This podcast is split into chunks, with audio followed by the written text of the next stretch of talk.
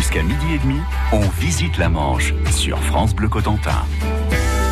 Et avec Lionel Robin, on découvre cette semaine des figures de femmes qui ont marqué l'histoire dans le Cotentin, notamment aujourd'hui la fille bâtarde du roi Louis XI. Elle s'appelait Jeanne de France, mariée à Louis de Bourbon, lui-même bâtard, et ce qui intéressait Louis XI dans cette union, c'était bien de s'attacher cette importante famille à son service. Louis de Bourbon a été le premier à vouloir développer de manière défensive le port de Saint-Valaouc deux siècles avant Vauban. Quant à Jeanne, elle va tout de même laisser son empreinte à Valogne par deux réalisations. Euh, le premier, c'est l'Hôtel-Dieu. Elle, elle intervient euh, par la donation d'un certain nombre de terres euh, pour la permettre la construction de l'Hôtel-Dieu de Valonne, qui est un établissement charitable, dévolu d'ailleurs en particulier à l'accueil des femmes seules, euh, des enfants abandonnés. Donc il y a une véritable dimension charitable et euh, elle est pas responsable toute seule, mais elle s'implique beaucoup dans cette fondation et veut s'en faire euh, déclarer responsable. Donc elle est également, on voit aussi son exigence, son caractère euh, visiblement assez puissant, qui consiste à dire d'accord, je cofinance, mais euh, je veux être dame patronesse, je veux qu'il y ait tant de prières en mon nom et qu'on se souvienne toujours de mon rôle de fondatrice. Donc ça, c'est un aspect l'Hôtel-Dieu qu'on peut encore voir à Valogne, puisque les conférences euh, se tiennent justement dans l'ancienne chapelle de l'Hôtel-Dieu, fondée par Anne de France. Et un autre aspect, ça a disparu, c'était le château de Valogne, qui avait connu au XVe siècle des modernisations pour s'adapter à l'artillerie, aux nouvelles conditions de la guerre à cette époque-là. Et parmi ces tours modernes d'artillerie qui ont été adjointes au château médiéval, se trouvait une tour dite Tour Jeanne, tour Madame Jeanne, dont on peut penser qu'elle peut-être qu'elle n'a pas été financée par Jeanne elle-même, mais qu'elle appartient à l'époque où euh, Jeanne était dame de Valogne. Avec Jeanne de France, nous sommes à la fin du Moyen Âge. À présent, nous abordons la Renaissance, toujours dans le Cotentin, avec cette fois les Dames des Toutes-Villes. Oui, les Dames des Toutes-Villes, euh, qui ont un lien avec Jeanne de France dont nous avons parlé, puisque euh, Adrienne, euh, Jacqueline des Toutes-Villes, pardon, et son époux Jean, qui est son cousin germain, d'ailleurs il y aura dispense papale pour permettre le mariage, ont tous deux été éduqués à la cour de Moulins, à l'époque d'Anne de Beaujeu et Pierre de Beaujeu, donc à l'époque de la, qui était un des premiers foyers de la Renaissance française, à la fin, à l'extrême fin du XVe siècle. Et donc on peut penser qu'elle connaissait euh, Jeanne de France, dame de Valogne, euh, qui était beaucoup plus âgée à l'époque, mais qui a pu voir les deux jeunes ravalés euh, batifolés dans les, dans les salles du palais. C'est un destin très particulier que les dames des Toutes-Villes, puisque ça joue sur trois générations. Et on voit comment trois dames successivement, qui sont à l'origine de la construction du château des Galeries, qui est la plus précoce des constructions Renaissance du Cotentin, qui est aussi. À Bricbec. Hein. À Bricbec, tout à fait, le château des Galeries de Bricbec, qui est une véritable merveille d'architecture de la première Renaissance euh, en Normandie, euh, abrite euh, pendant tout le XVIe siècle, depuis le, les premières années jusqu'à l'extrême fin du siècle, trois euh, veuves successivement et trois administratrices, trois dames de cour de la plus grande noblesse, faisant partie des plus proches élites de la cour de France, qui sont donc successivement Jacqueline des Toutes-Villes, puis sa fille Adrienne, qui meurt en 1560, et enfin Marie de Bourbon, qui, euh, elle, meurt au début du XVIIe siècle. Donc on, on, fait toute la transition. Et à propos du château des Galeries à Bricbec, eh bien, il recevra la visite de François Ier, qui y logera lors d'un passage dans la Manche. Gilles de Gouberville aussi y aura ses habitudes. Et puis dans le cadre de son cycle des dimanches du patrimoine, le pays d'art et d'histoire du Cotentin proposera dimanche prochain une conférence intitulée Louis d'Étouville et l'occupation anglaise de la Normandie 1418-1450. Rendez-vous donc salle Saint-Roch à Bricbec, rue Saint-Roch à 15h. France Bleu. Bonjour, c'est Eric Delors, c'est l'équipe du 6-9, au saut du lit, de l'info, de la musique, des jeux, de la bonne humeur, des reportages dans tout le département de la Manche. Découvrez notamment les coulisses des entreprises tôt le matin. L'entreprise avranchinaise Mulan Industrie fabrique des cassettes, celles qu'on utilisait autrefois. Reportage demain à 6h40.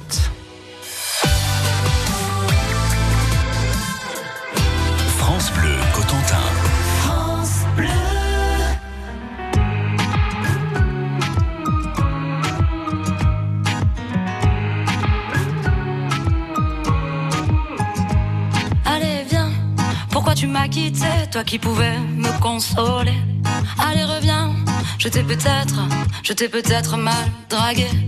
Tu es si belle, je ne sais pas, je ne sais plus comment on fait. Tu fais des tiennes, tu me regardes de loin, toujours incertaine. Allez, reviens. Eh, madame la paix s'en est allée, s'en est allée. Eh, madame la paix s'en est allée, s'en est allée. S'en est allé, s'en est allé, s'en est allé, s'en est allé, s'en est allé, s'en est allé, s'en est allé, s'en est allé.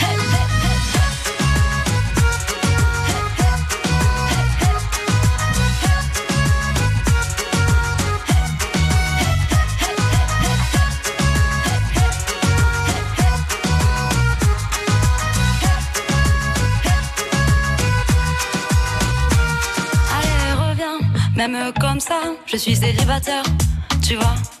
Même si tu m'as largué, je mets ma fierté de côté.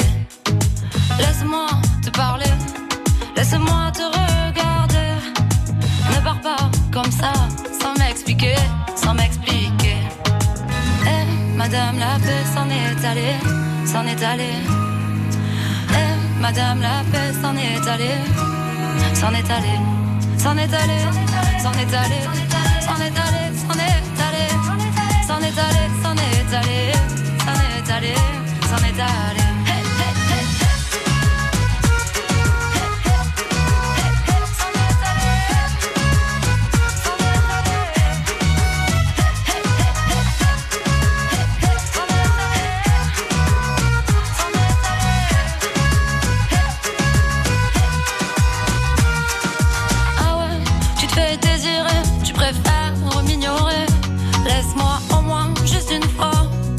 regarder le monde avec toi. Juste une fois, regarder le monde avec toi. Eh, Madame la paix s'en est allée, s'en est allée. Eh, Madame la paix s'en est allée, s'en est allée, s'en est allée, s'en est allée, s'en est allée, s'en est allée, s'en est allée, s'en est allée, s'en est allée, s'en est allée.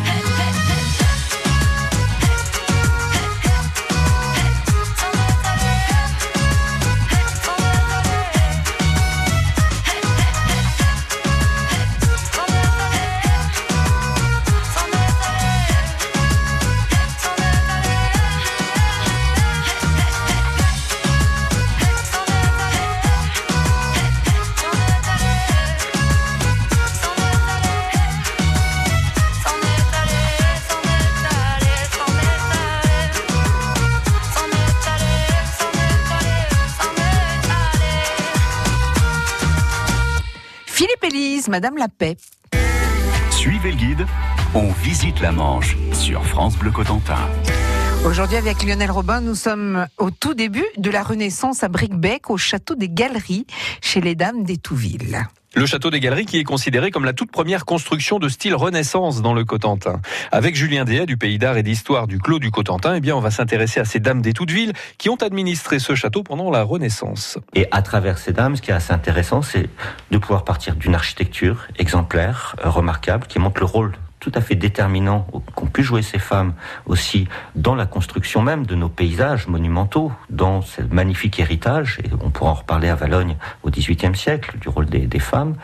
Euh, et c'est aussi de voir comment le Cotentin, malgré son éloignement, euh, a toujours été attractif. Et comment ces dames, malgré leur... Elles avaient un hôtel particulier à Fontainebleau, elles avaient des résidences à Paris, elles avaient un hôtel à Rouen, et cependant elles résident très régulièrement, très constamment à Bricbec. Il y a un vrai attachement pour notre région. Et ainsi, on voit se développer une cour absolument euh, remarquable, euh, tout à une extrêmement faste, avec un entourage de musiciens, de cuisiniers, de sommeliers. Euh, on y donne des fêtes extrêmement drôles. On les voit elles-mêmes participer à tous les grands événements, les grandes réceptions de la cour de France, et répercuter en quelque sorte, reproduire ici fascinant ainsi les, nobliaux, nos petits gentilshommes campagnards, dont le fameux Gilles de Gouberville, qui est un des abonnés des galeries. Et dès que les dames des Toutes-Villes passent le Grand V et viennent en Cotentin, l'information se, se- se diffuse partout dans les manoirs du Cotentin. Et on vient voir les dames, on leur apporte des cadeaux, des chevreaux, on essaye de participer aux réceptions et aux fêtes qui se donnent là-bas.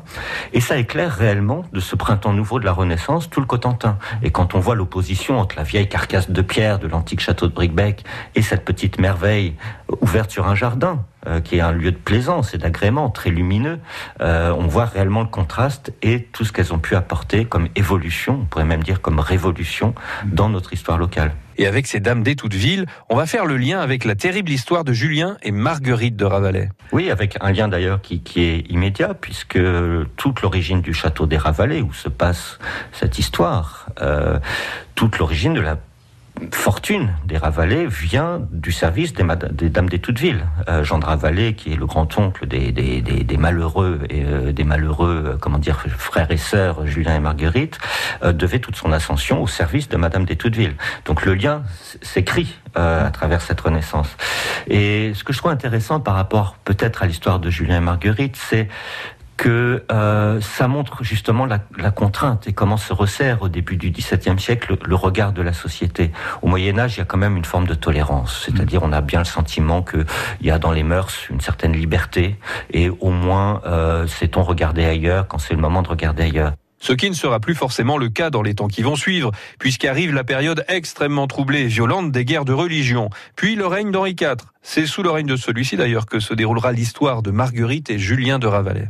Et pour en savoir plus sur la conférence intitulée Louis d'Étouville et l'occupation anglaise de la Normandie 1418-1450, rendez-vous euh, ce dimanche à la salle Saint-Roch à Bricbec. C'est rue Saint-Roch et c'est à 15h.